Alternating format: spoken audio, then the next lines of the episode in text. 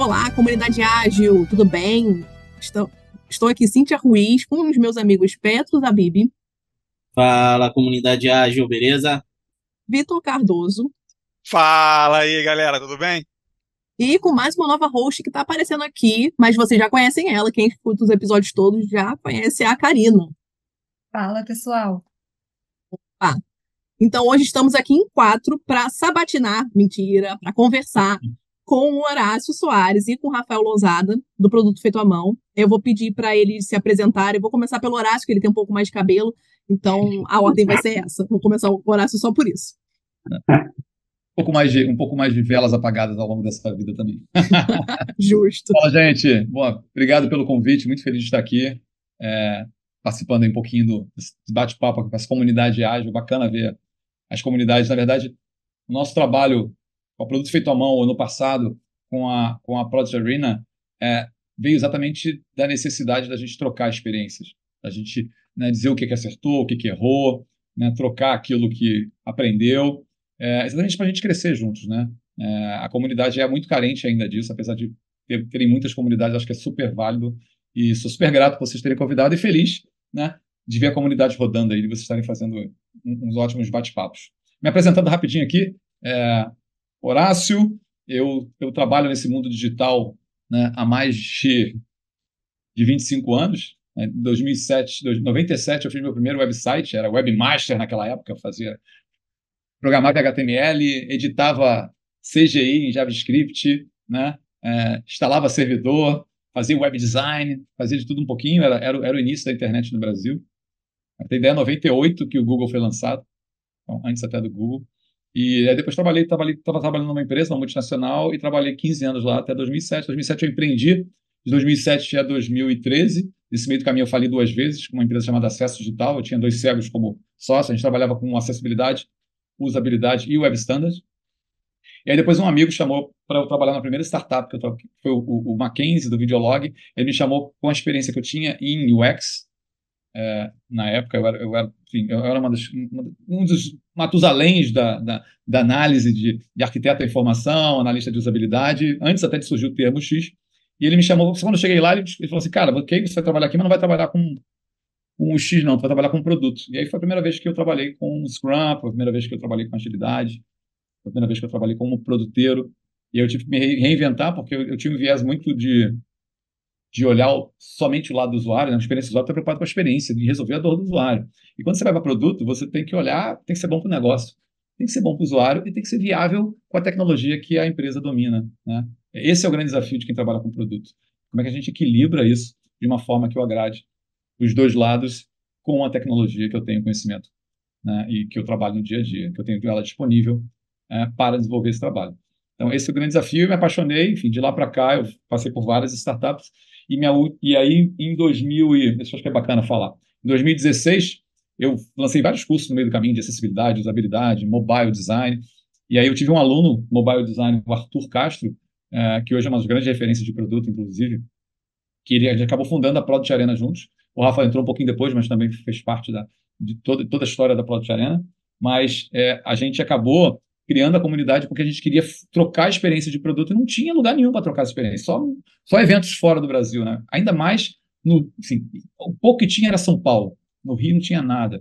E, né, e aí eu fiz primeiro, os primeiros eventos foram no Rio e a gente fez o primeiro curso também no Rio, de o primeiro curso do Brasil, né, que não era focado em certificação, CSPO ou algo do tipo, foi o primeiro curso de Product Management, né, Product Manager é, do Brasil, e a gente fez juntos 58 turmas até a gente ter objetivos separados, enfim, caminhos aí bacanas traçados. Ele continuou com a Product Arena e eu juntei aí com, com dois parceiros que já eram, já eram professores da Product Arena, né, com dois cariocas aí, né, o Rafa é, e o Sérgio, Rafa Lousada e o Rafael Lousada, né, e o Sérgio Siglione.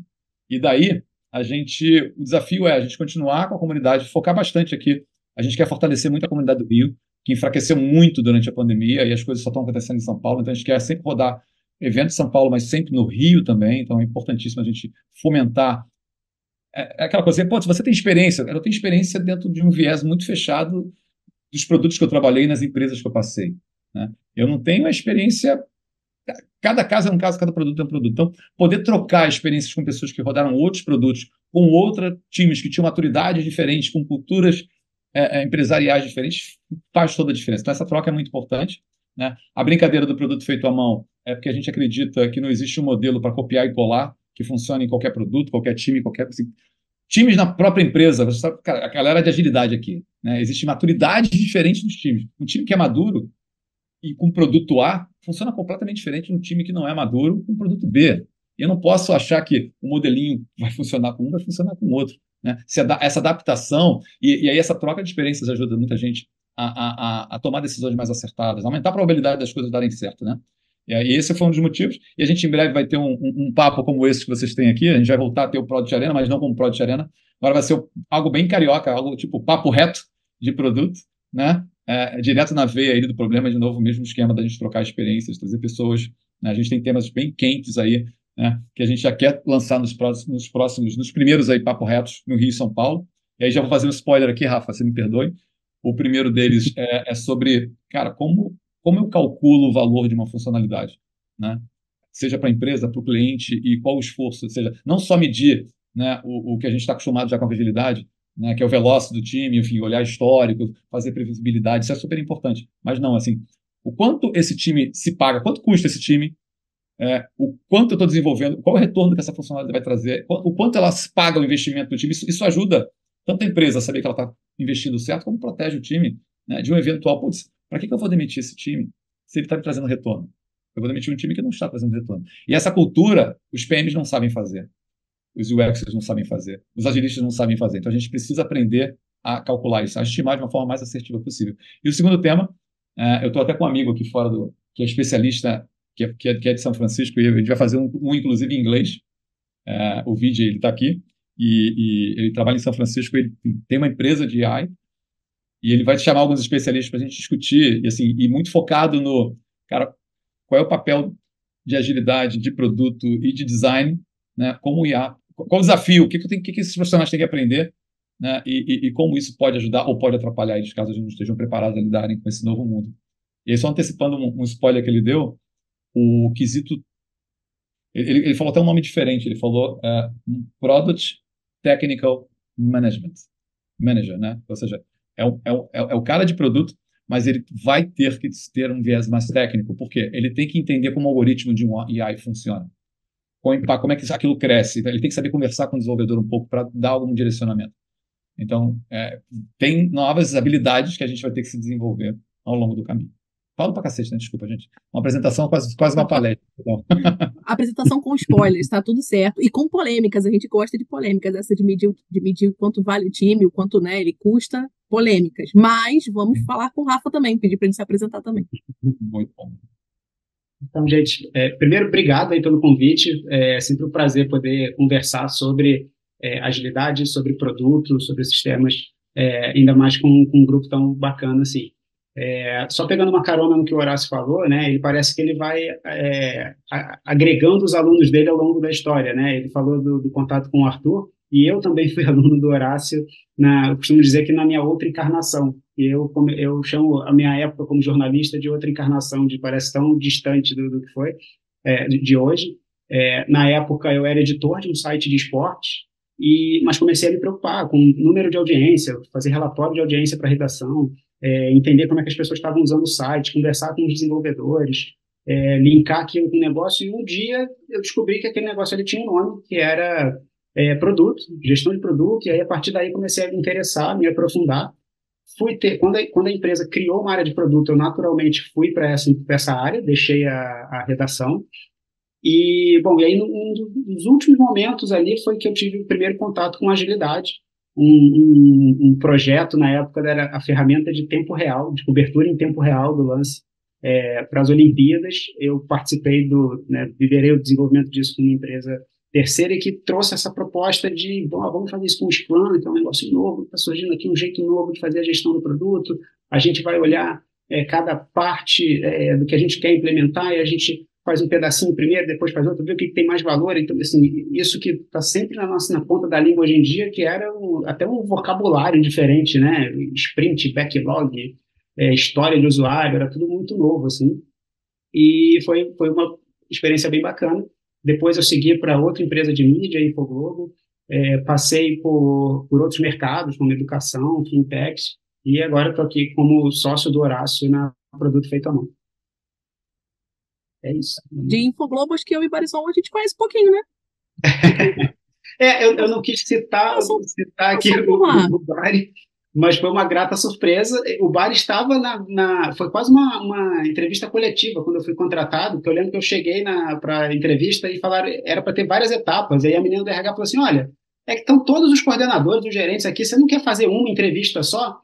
Só que eu não tinha noção de quantas pessoas iam ser. Eu entrei numa sala com oito pessoas para falar comigo sobre o, a posição. E, e, bom, terminei que, que, que, deu certo. A história começou ali no Infoglobo. Muito bom, muito bom. E aí, me conta um pouquinho. É, vocês falaram que vai ter eventos, mas como é que vai funcionar a produto feito à mão em si? Vai ter evento, vai ter curso? Se o Horácio quiser, ou o Rafa também, falar um pouco do baralho também, que é a sensação do momento. Todo mundo quer ter o baralhinho. Conta aí pra gente como é que vai funcionar. Na verdade, assim, eu deveria ter entregue para você em mãos, um para cada um, essa semana. Verdade, verdade. Mas eu tô no erro também, tô no erro também. Mas, mas quando você estiver em Botafogo, avisa que eu vou deixar um para cada um, pelo menos. Sim, senhor. É, já falo do baralho, mas antecipando um pouquinho da produto feito à mão, foi até um pouco que eu falei na apresentação. É, o nome e o viés é algo de. Cara, é, é uma comunidade e, e, e é para trazer um pouco da, da, da importância de, de fazer algo personalizado, né? algo focado naquele público, naquele viés, na experiência daquela cultura daquela empresa, entender que eu não vou copiar e colar, que eu tenho que me adaptar, né? eu tenho que ajustar aquilo que funcionou talvez num outro time para funcionar nesse time, e a gente tem que medir, aprender né, e melhorar. Eu, é, é, é, essa roda que a agilidade ajuda muito a rodar e é fundamental a gente entender isso, aprender e melhorar, né? iterar é, é, e evoluir o produto. É, e assim, a gente vai ter eventos né, que, que, foram, que começaram com a Product Arena, que é eventos para a gente trocar experiências, chamando profissionais e trazendo temas, sim, difíceis de falar. Né? O, o Sérgio Siglione fez uma apresentação no Product Camp sobre esse tema e foi um burburinho tanto positivo como gente, assim, é porque isso pode ser uma coisa, parece uma coisa cruel, mas no final das contas é isso que a empresa está olhando. E se a gente não souber se proteger com relação ao valor do que a gente está entregando, muitas vezes a gente fica à mercê de, de um dia para a noite ser desligado, né? ou o time ser desligado, porque alguém entendeu que aquilo não traz valor e a gente não conseguiu provar. Mas é, é uma discussão bem boa. Então, vai ter esses eventos, sim, trazendo temas, é, novidades, temas que estão amadurecendo, temas que mudaram, realidades novas, né? para a gente poder trocar, aprender, entender quais caminhos. Né? A gente, quando lançou o baralho, a gente trouxe profissionais que trouxeram outros, outros é, visões daquilo que a gente estava discutindo sobre inteligência artificial, sobre as demissões em massa que rolaram aí no, no ano retrasado e também no ano passado, né, como é que é o futuro, como é que está o futuro do produto com a IA entrando, se isso aumentar ou diminuir as oportunidades. Então, tem várias discussões bem interessantes. A evolução das empresas com relação a internalizar, né, a não expor os seus dados ali por uma ferramenta externa em nuvem e usar isso dentro de casa, mas pode ser um, um custo muito alto. Então, tem várias discussões interessantes. E a gente, sim, vai ter vários cursos que a gente espera lançar no início de fevereiro. Então, a gente vai voltar, obviamente. Vai ter um curso que vai usar o baralho, né? É, que é do Cinto de Utilidade de Produto, a gente vai dar um upgrade. Eu dei, eu dei 20 e poucas, 28 turmas do curso de métricas de produto, que eu lancei é, durante a pandemia, aí, lancei em maio de 2020. É um curso novo que eu lancei, junto com o Gustavo Esteves, ali da Métricas Boss. A gente vai atualizar bastante esse curso, vai ser um curso novo, a gente vai lançar aí a partir de março. Tem também o curso do Rafael, tem outro curso do Sérgio, tem curso de outras pessoas que estão preparando aí. Então, tem bastante novidades para fevereiro um olhar de. Né, começa o ano em março. Né, fevereiro, fevereiro, meio de fevereiro tem carnaval, o pessoal de férias, a gente sabe que o ano, ainda mais no Rio de Janeiro, né? Começa de fato depois do carnaval, a de ressaquinha ali. Em março volta às aulas, de fato, faculdades, etc. A gente volta a esquentar os tamborins, concursos e eventos. E o evento Papo Reto a gente ainda quer fazer pós-carnaval. A gente quer fazer ainda em fevereiro, a gente só está vendo uma data direitinho e vai fazer no Rio, né? No, no mesmo, no, talvez no mesmo pub que a gente fez ali em Ipanema, com a cara bem de carioca, informal, tomando uma cerveja, falando besteira. Aí depois a galera ouve uma música lá no, no pub. E em São Paulo a gente deve fazer na mesma empresa que a gente fez ali, na, na HH, né, que é o Hertzman uh, House, que é uma consultoria que abriu as portas para a gente lá no, no Copan, que é um espaço sensacional, é, lindíssimo. Eles reformaram, um espaço bem bacana, é, e num prédio sensacional ali. A gente vai fazer assim, provavelmente em fevereiro. Então, esse é spoiler. Podem esperar, a gente só não vai falar tudo, porque a gente está acabando de se organizar para no início de fevereiro lançar tudo. Rafa, você vai complementar aí? Mas a gente gosta de spoiler também. Boa.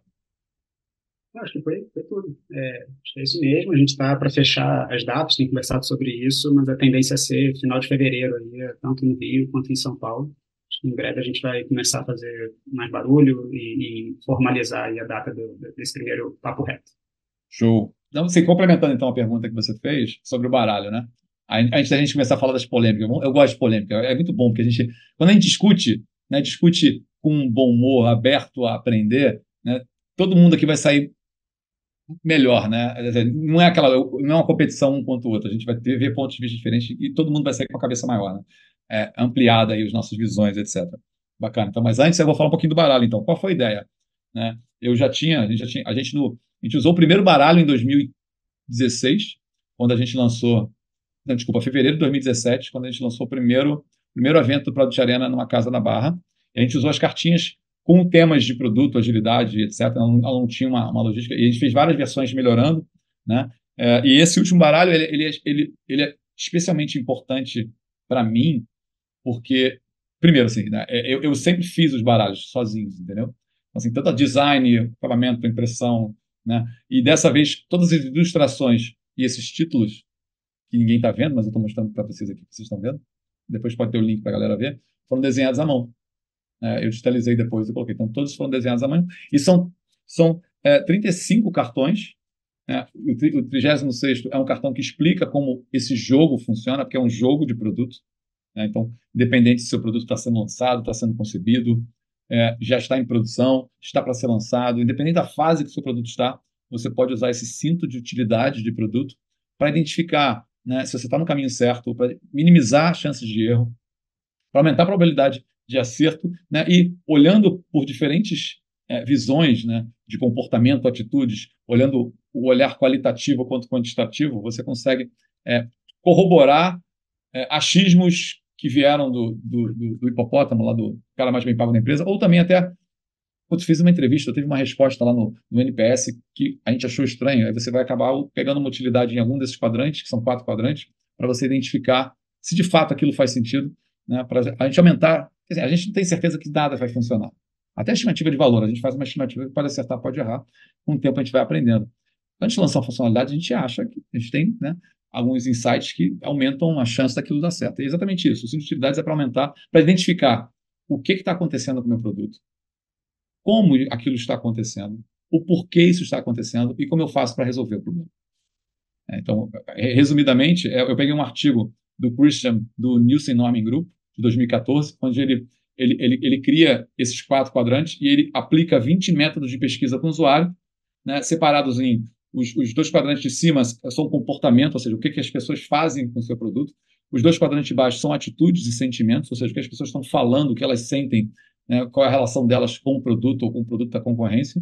E os dois quadrantes da, né, na vertical aqui, esquerda, são o qualitativo e os da direita são o quantitativo.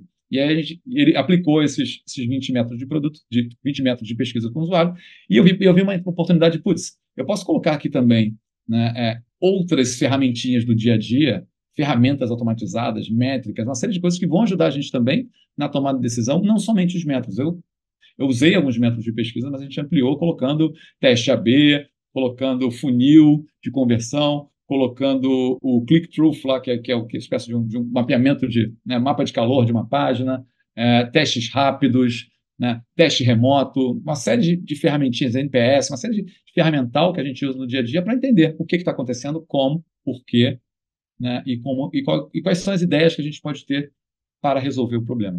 Né? Então, ele pode usar, ser usado por equipes de produto, independente da fase que o produto está, e brincar, putz, qual a ferramenta que a gente domina, que a gente tem na mão, que a gente poderia entender, né? Porque o quantitativo te diz o que está acontecendo, como aquilo está acontecendo, se eu segmentar de forma correta e o porquê no qualitativo. Né? Aí, juntando essas forças do quali, a Paola Salles, nossa professora também do, do passado aqui de, de UX Research, a gente espera trazer ela também para fazer outros cursos com a gente em 2024. Ela brinca, ela brinca né? É qualitativo e quantitativo. Né? Supermétricas ativar. Quando você junta a força do quali e do quant, você tem um, um resultado muito melhor. Né? Você sabe o que está acontecendo, como e o porquê. Basicamente é isso. E aí eu deixo o link aqui, a gente tem que deixar depois um link para vocês. A gente deixa aqui na descrição do, Boa. do episódio. A gente tem um Figma com todas as cartinhas no digital. Né, para quem quiser, enfim, quem não comprou o baralho, não teve acesso ao baralho físico, pode usar isso de forma digital no Figma, tem todas as cartinhas lá. E a gente explica também, tem um vídeo que a gente explica como usar isso no dia a dia que a gente fez no lançamento, a gente pode compartilhar com vocês também. E aí também como é que faz? A gente deixa um link para vocês, quem, quem quiser comprar esse, esse baralho, entrar em contato com a gente. A ideia não é ganhar dinheiro com isso, é, é viabilizar só o custo que a gente teve de desenvolvimento e, eventualmente, o preço é para entregar na, na cidade, enfim, na casa da pessoa. E aí, eu tenho uma dúvida, que aí é uma, uma dúvida minha mesmo, pessoal. Nem falei com os meninos sobre isso. Se vocês produtizaram o produto feito à mão, se, se vocês tratam ele exatamente como um produto, se vocês olham métricas, se vocês olham tudo, tudo como se fosse de fato um produto. Excelente pergunta. A gente, não, a, gente ainda tá, não, não tem a maturidade o suficiente para isso. Né? A gente é uma, é uma, é uma empresa nova, né? É, todos nós, além da produto feito à mão, a gente tem outras atividades, seja consultoria, seja né, outras atividades aí profissionais, é, e a gente priorizou fazer as entregas do que a gente, seja, na verdade, a gente, sim, a gente produziu, se eu pensar bem, a gente produziu, porque a gente priorizou, eu queria fazer, tem vários projetos que eu quero lançar além do baralho, eu sou aquele cara das ideias que quer fazer uma porrada de projeto ao mesmo tempo, e aí o Sérgio, que é pé no chão, ele fala assim, cara, ok, a gente não vai conseguir entregar isso tudo, então o que, que a gente consegue entregar até, ou seja, a gente meio que botou em sprints que a gente vai entregar ali, né? ou em ciclos de, de entregas, e as primeiras entregas são eventos aí do, do Papo Reto, e também uh, os cursos que a gente espera lançar para março e abril. Então, esse já vai ser um passo bem interessante. É, obviamente que a gente também está tá finalizando de produzir um site, é, onde as pessoas possam colocar, encontrar via Google e também buscar informações, além de redes sociais, enfim, a gente está ainda muito incipiente com relação a, a, a ter todas essa, essas métricas, mas a gente já começou de uma forma Vamos fazer aquilo que é viável agora.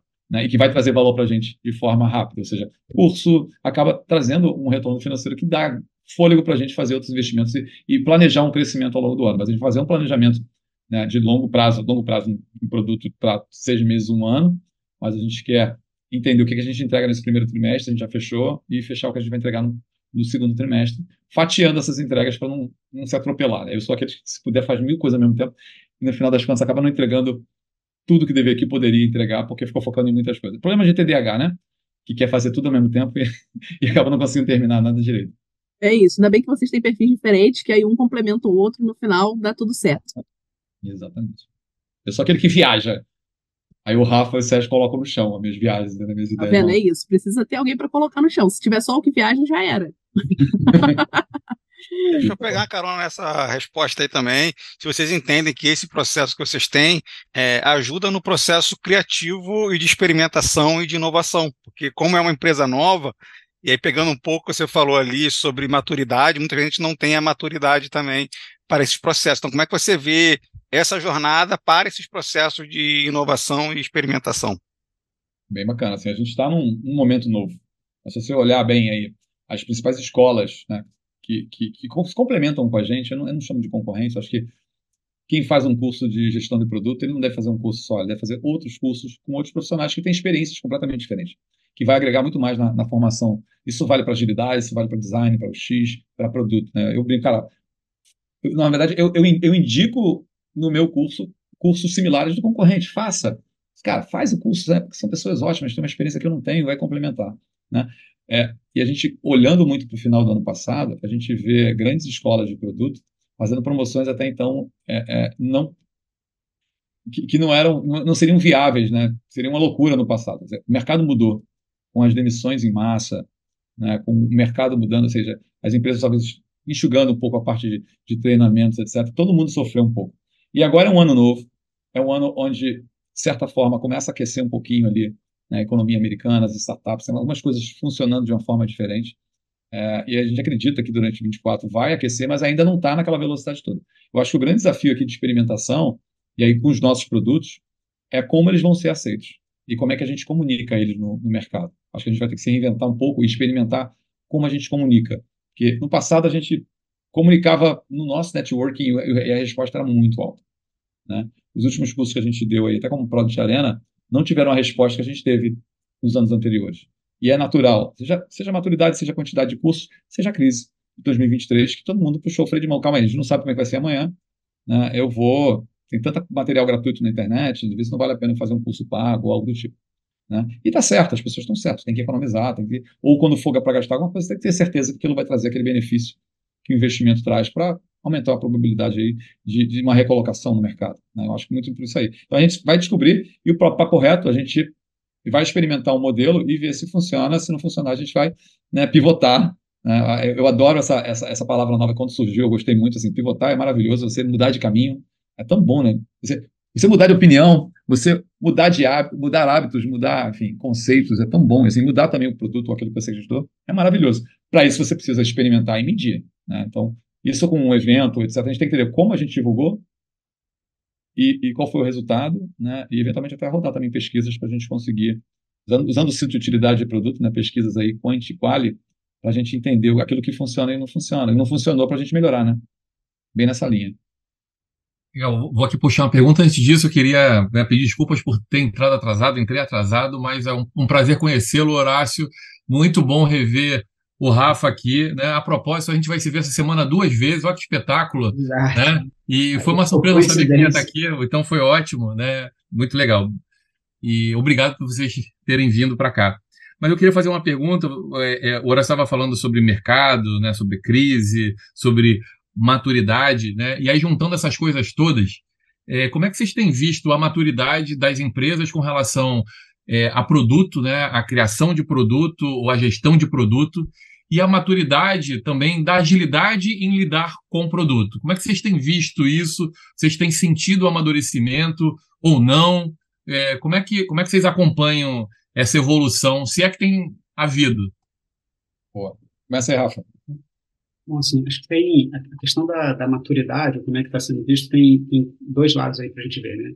É, acho que um é a, a, sensação que eu tenho com conversas com, com pessoas de, de, outras empresas e tal, é que de uma forma geral é como se o produto tivesse perdido um pouco de prestígio recentemente. Né? Então, em algumas empresas a gente vê que os processos de produto começaram a ser vistos como burocracia, ah, quer medir demais, quer pesquisar demais, quer, quer é, gastar muito tempo antes de meter a mão na massa e fazer.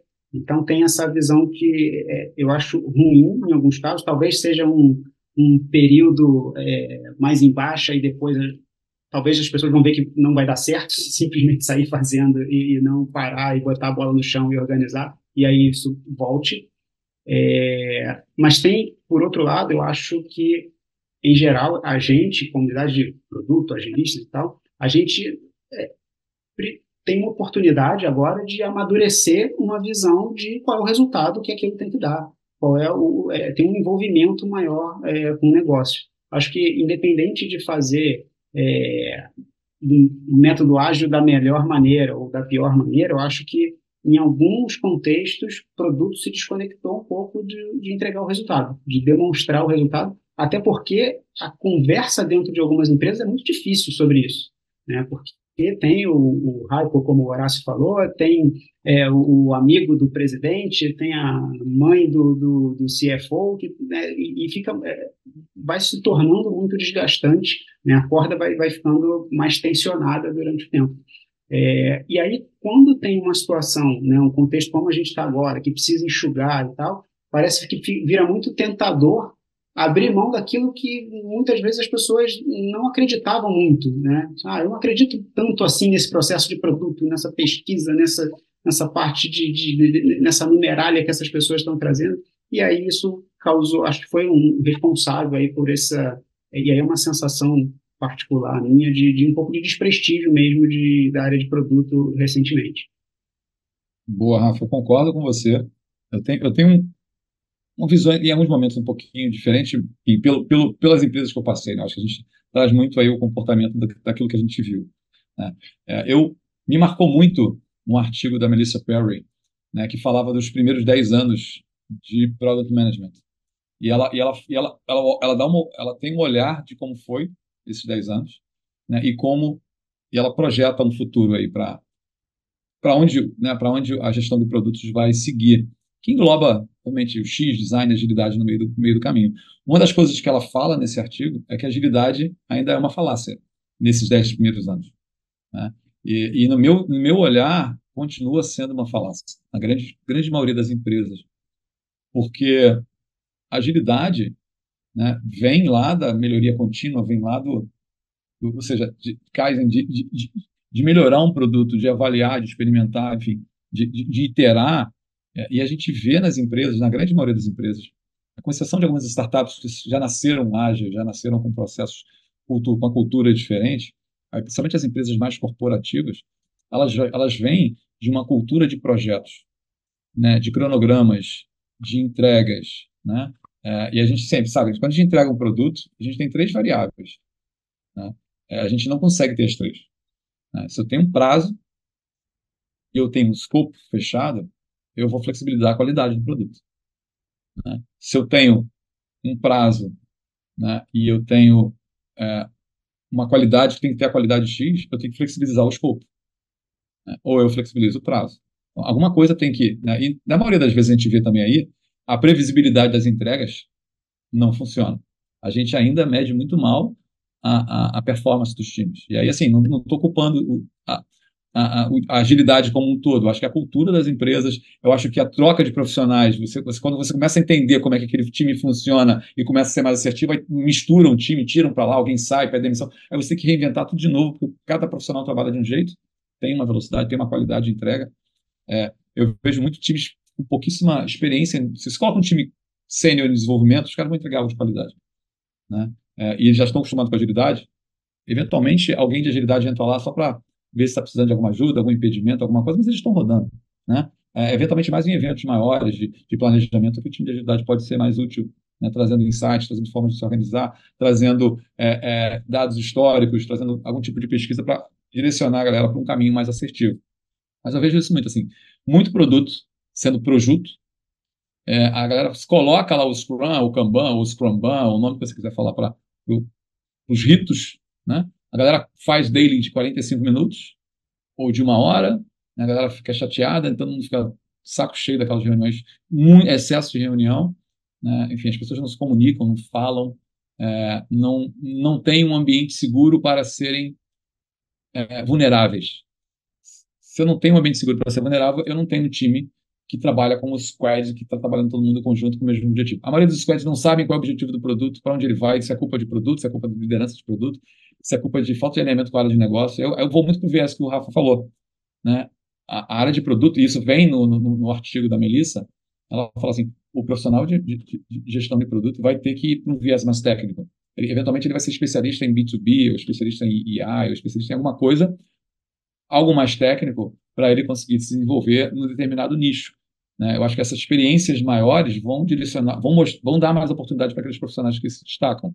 Né? E assim, as empresas grandes seguiram a onda, vamos todo mundo criar produto, criar times, não sei o quê. E assim, e aí na hora que, que de repente, eventualmente, o investimento para de entrar, quanto esse time está trazendo de retorno para mim? Por isso que é duro falar quanto de valor aquele time traz, quanto ele custa, mas essa é a linguagem da área de negócio.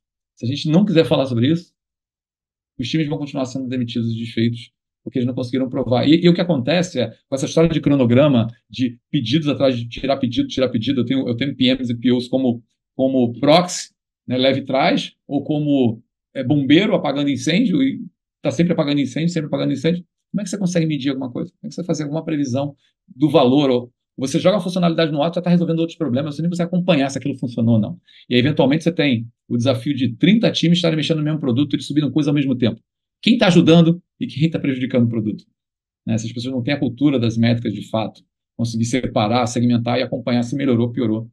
Aí, segmentando profissionais, é, públicos mais fiéis, de público novo, público que não é fiel, separando o joio do trigo para conseguir entender se de fato, pô, se, se, se, se, o, se o meu cliente fiel paga a minha conta e esse cara é 25% do eu não posso olhar todo mundo junto, eu tenho que olhar esses 25% separado. Porque se eu mexer alguma coisa e piorar para esses 25%, eu volto atrás. É rollback, amigo. Rollback em produção. Volta a conversão anterior, porque esse cara que tem que ser atendido, atendido porque ele, ele que paga a conta. No final, assim. E não existe. É, não existe romantismo de não ter, de ter tem que pagar a conta, senão, em algum momento, vai ter demissões em massa, algo do tipo. Legal. E aí, assim, ainda, ainda sobre esse ponto de maturidade, né? De, a gente falou aí sobre a maturidade em produto, da agilidade, e de fato eu acho que a gente está vivendo um momento meio esquisito, para ser sincero também.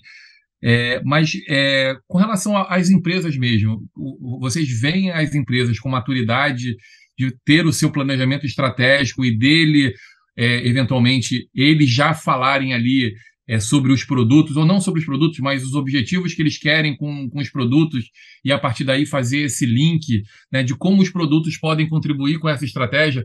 Vocês têm visto isso ou os produtos são meio que estanques e, e o PM lá que se vire com ele e isso está desalinhado com o que a empresa. Ou melhor, não, não, é não desalinhado com o que a empresa quer, óbvio que não. Mas, mas não, tem, não tem aquela cola, né? Como é, vocês têm visto isso? O que vocês têm visto a propósito? É, para a gente entender até que ponto também existe a maturidade da empresa nessa situação. Boa, eu começo essa, você finaliza, Rafa. É, vou, vou, vou tentar ser, mais, ser menos prolixo. Eu falo demais. É, eu vejo uma evolução das empresas tentando fazer esses links. Eu acho que sim, as empresas estão criando suas metas anuais e, de alguma forma, usando o ou usando qualquer tipo de, de, de metodologia, enfim, o processo, é, o método qualquer, para fazer esses objetivos e metas descerem para né, indicadores que, que vão descer para OKRs ali dos times. E, e sim, assim, eu acho que no início do planejamento, isso começou a funcionar porque né, é, você vai conseguir medir aquilo ali se você conseguir atingir né, aquela meta da empresa. A empresa tem que crescer em, em X%, a empresa tem que se ampliar, enfim, tem seus objetivos. Os times de produto têm que, de alguma forma, né, colaborarem com as suas diretorias e, e, assim, sucessivamente, até chegar lá no objetivo master estratégico da companhia. Isso é uma coisa que sim funciona. O problema é, que eu vejo que ainda falta maturidade, principalmente nas grandes empresas, é que eles trazem o problema e as metas e eles também querem dizer né, quais são as iniciativas que têm que ser desenvolvidas para resolver o problema. Né? Aquilo que deveria ficar né, com o time, obviamente com o time alinhado com o stakeholder, alinhado com outras áreas afins, com os outros times, mas o, o, o time deveria trazer suas hipóteses que virariam iniciativas né, e com entregas é, que se acredita que vai trazer o valor, priorizadas a partir de métodos de sítio utilidade, de ferramental, de histórico de dados, de pedidos do cliente, dores, né, de bugs, de eu, eu, vi muito empresas assim, querendo lançar novas funcionalidades, novas funcionalidades, onde, cara, o cadastro nem funcionava. O cara não conseguia recuperar a senha. Quando você faz o básico bem feito, você consegue consertar a casa e depois pensar nas novas funcionalidades. Então é muita coisa ao mesmo tempo é, e acaba que a gente não consegue, como produto, isso, grande parte das empresas, fazer aquilo que a gente acredita em produto, né? Que é, putz, eu tenho todas as dores ali, eu vou, eu vou, eu vou buscar em dados qual e quanti né, hipóteses ali que eu, que eu acredite, né, que os dados tenham trazido, eu vou, e eu vou trazer aí iniciativas épicas e, e, e funcionalidades para entregar aquela, para resolver aquela, né, para validar ou invalidar aquela hipótese, entender se aquilo funciona ou não funciona. É, as empresas estão mais conscientes disso, mas ainda se metem muito no. Na, os caras entregam uma listinha de features, uma, uma, uma, planilha lá do que tem que ser feito, já priorizado que a gente tem que entregar. Então, cara, então se a gente recebe uma lista do que tem que fazer, a gente não está fazendo produto, a gente está fazendo waterfall. Está recebendo. Ok, eu posso medir, eu posso, eu só posso tentar melhorar aquela funcionalidade, mas eu não estou olhando para o produto como um todo. Muitas vezes eu entrego funcionalidade que ninguém usa. É a história do ciclo de morte do produto. Né? O ciclo de morte do produto é bem assim. Né? O stakeholder pede ou o cliente pede, e aí o produto prototipo, não sei o quê, vai, faz a concepção do produto, o desenvolvedor desenvolve, coloca em produção, ninguém usa. Aí vai coloca outra feature. Você fica entupindo o produto de feature até que ele morre. Porque a manutenção fica impossível, ninguém consegue usar porque é difícil de usar pra caramba. Quando a gente deveria ver o que está sendo usado de fato, o que eu posso tirar desse produto, né? É, como o que eu posso fazer? Em vez de colocar funcionalidade nova, que sim, pode ser que me traga um valor, se o cara conseguir recuperar a senha dele, se o cara conseguir acessar né, o produto dele pelo celular e carregar um, no mínimo de velocidade ali viável de conseguir fazer no intervalo do café dele, isso já melhora muito o produto. A gente ainda não faz o básico bem feito. O básico bem feito deveria ser priorizado acima de qualquer coisa. É, é, é, permitir que as pessoas usem o básico do seu produto. Fazer um login, conseguir fazer uma busca, encontrar aquilo que precisa, navegar, né? É, carregar no tempo razoável, receber feedback, enfim. É, é, o que, é, é, é, a minha visão de como o produto deveria funcionar e muitas vezes não funciona porque tá todo mundo, cada área pede uma funcionalidade diferente, você vai querendo um Frankenstein e aí o ciclo de morte do produto, o produto acaba morrendo. Eu acho que a gente passou por um momento, né, nos últimos anos, aí até estourar essa crise, que acho que contribuiu para a gente perder maturidade em produto é, e em times de produto e, consequentemente, nos produtos. Né? Porque foi aquela fase ali que todas as startups estavam querendo crescer, crescer, crescer a qualquer custo, entregar tudo da, da, da, quase da pior maneira, e a, a conta chega lá na frente. E lá na frente chegou agora. Né? Quando fechou, a, secou a torneira de investimentos e tal, a gente viu é, como tinham produtos que não, não, se sustentavam, porque tinham se baseado numa maneira de, de construir o produto, e aí é, tem né, a, a, área de produto deixou de amadurecer da, da, da maneira que poderia e que deveria, os stakeholders foram colocando mais pressão para construir coisas com foco não no melhor produto e sim no crescimento. E claro que a gente entende que em determinado momento o crescimento era o algo de negócio e tal, mas a gente precisa conseguir equilibrar isso para tornar isso sustentável. Então, tentando ver o lado positivo da, da, da situação que a gente está hoje, com, com, muito de enxugamento e tal, é que a gente vai ter um, um amadurecimento à força da, da, disciplina do produto. Porque agora a gente vai deixar de, de ter um, um trabalho quase fantasioso de crescimento a qualquer custo para ter uma coisa mais pé no chão. Olha, vamos, vamos organizar a casa aqui. Vamos fazer de uma maneira aqui que não pode aumentar o nosso custo lá na frente, porque a gente lá na frente vai precisar da lucro. Né? E, e vai ser um processo. Não, acho que não vai ser mais uma área é, que era quase que um Eldorado de, de mudança de carreira, todo mundo queria ir, porque aprendia meia dúzia de coisas ali e, e já estava apto a, a pleitear um salário é, maior do que estava na carreira anterior, acho que a gente vai precisar ter mais maturidade agora para lidar com o produto. Né? Acho que essa vai, tende a ser a, a mudança que a gente vai ver no, nos próximos meses, talvez anos aí. E com essa, né, com essa previsão aqui do que vamos ver em produtos né, nos próximos momentos, nos próximos anos, meses, quem sabe, é, eu queria fechar esse episódio, mas já convidando vocês para voltarem, para falarem de outros temas aqui também. A gente está sempre, né, é, querendo que os nossos convidados, ainda mais os que rendem papo bom, assim, que nem hoje, voltem para falar com a gente. Se vocês tiverem alguma sugestão do que trazer também, a gente é sempre, nós aqui da comunidade somos sempre, é, estamos sempre de, de ouvidos abertos para sugestões. E é isso, eu queria muito agradecer ao Horácio e ao Lousada. É, muito obrigada por ter aceitado o convite. É, vou chamar o Sérgio ainda, assim que ele, assim que ele puder também para vir falar com a gente. E é isso, muito obrigada. Espero que esse papo tenha enriquecido também muito a quem ouviu. Acho que verdades foram ditas aqui, verdades duras de ouvir, verdades foram ditas aqui. Então, se você ouviu a gente até aqui, muito obrigada. E obrigado, Horácio, obrigada, Lousada, e obrigada, galera aqui da comunidade ágil. Nós, nós te agradecemos a oportunidade. Podem convidar sempre, a gente é facinho. A gente adora falar, né? é só chamar que a gente fala. E aí, como sugestão, já até endereçando ao Sérgio, acho que a gente podia chamar o Sérgio para falar da apresentação dele no Product Camp sobre né, o, o como, como, medir o, o, valor de um time. o meu comentário está lá no post dele do LinkedIn sobre isso. Assim que tiver uma brecha na agenda para mim, está lá. O convite está feito, está lançado. Maravilha. Muito feliz pelo convite. Adorei o papo aqui, adorei as perguntas e é muito bom ver né, as comunidades funcionando. Vamos, vamos mantê-las vivas e, e, e, fazer com que isso né, melhore nosso, os nossos profissionais, os nossos produtos e o nosso mercado como um todo.